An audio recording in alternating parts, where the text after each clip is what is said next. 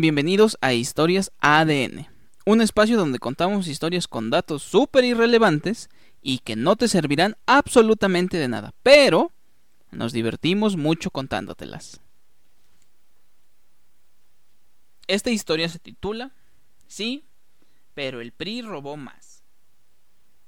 Hablar de San Miguel de Allende hoy en día es hablar de un lugar que prácticamente ya no nos pertenece. A pesar de ser patrimonio cultural de la humanidad, parece que esa humanidad se destina solamente a los güeros o a los mis reyes de aquí de México. Y algo que les encanta son sus calles y sí, presumir que tienen una catedral. Pero vamos a contar un poco la historia de este maravilloso torreón.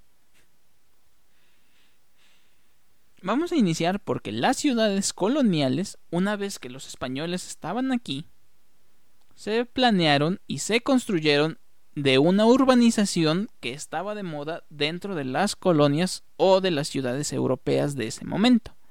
Esta traza comúnmente se llama traza en forma de damero.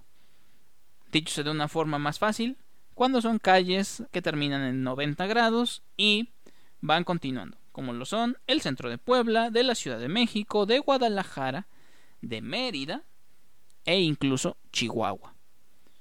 Pero hubo otras excepciones donde también fueron los primeros asentamientos irregulares.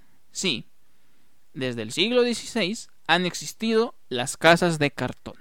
Claro, en ese entonces no había paracaidistas ni nada de eso, pero era muy importante o muy fácil que esto sucediera si se encontraban con minerales listos para extraer.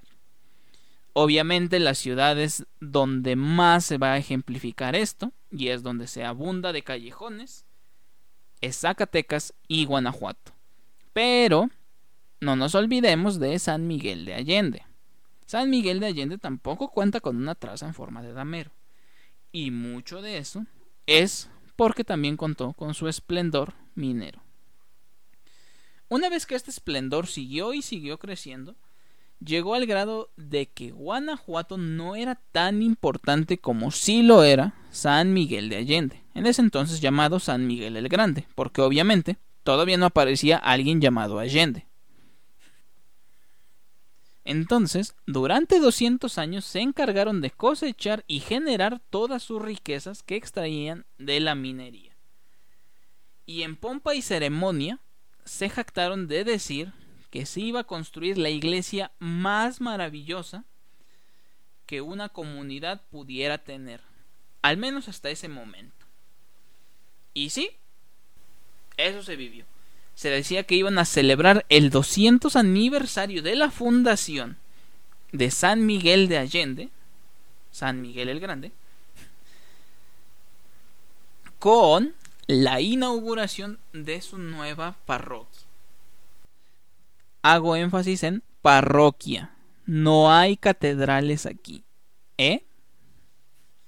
Así que, cerrando el pueblo, comenzando a construir, y cerrando la visual como cualquier otra obra de gobierno o privada que se hace aquí en la ciudad, destruyeron la iglesia y comenzaron a construir.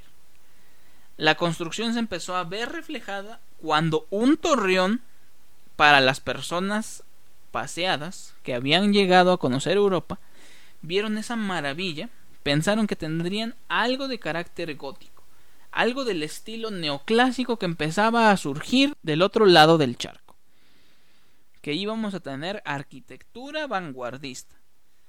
Sí, Tolsa se quedaba pendejo. Íbamos a tener arquitectura de categoría. Y pasaron los años y se seguía viendo ese torreón. Y se seguía viendo ese torreón y faltaban dos años para el bicentenario y se seguía viendo solo ese torreón. Y de las afueras, quien ha ido a San Miguel de Allende sabe que está dentro de un valle, de las afueras donde se podía ver a lo lejos ese torreón, pasando los años se seguía viendo solo ese torreón. Así que algo estaba mal. Llegó la inauguración y en efecto, un torreón con 12 campanas monumental se inauguraba. Una joya increíble. Pero, si has entrado a esa catedral, sabes que por dentro no tiene nada que la haga resaltar. La parroquia de tu colonia está igual de bonita que el interior de la mal llamada Catedral de San Miguel de Allende. De entrada, el Allende es por un héroe de la independencia, no sé si sabía.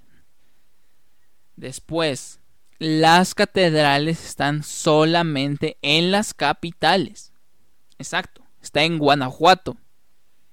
Y tercero, el hecho de que hayan copiado algo de estilo gótico no la vuelve una catedral. Pero a muchos, hoy en día incluso, les vendieron que les iban a construir una catedral cuando en realidad solo construyeron la fachada. Exacto como lo hacen los políticos actualmente. Se construye solo la fachada del hospital, se construye solo la pista del aeropuerto, se construye solo la plancha para hacer una refinería y probablemente solo se construirá las vías que ya existían para un tren. Siempre se ha hecho. Al menos desde los 200 años de San Miguel el Grande podemos decir que el PRI robó más.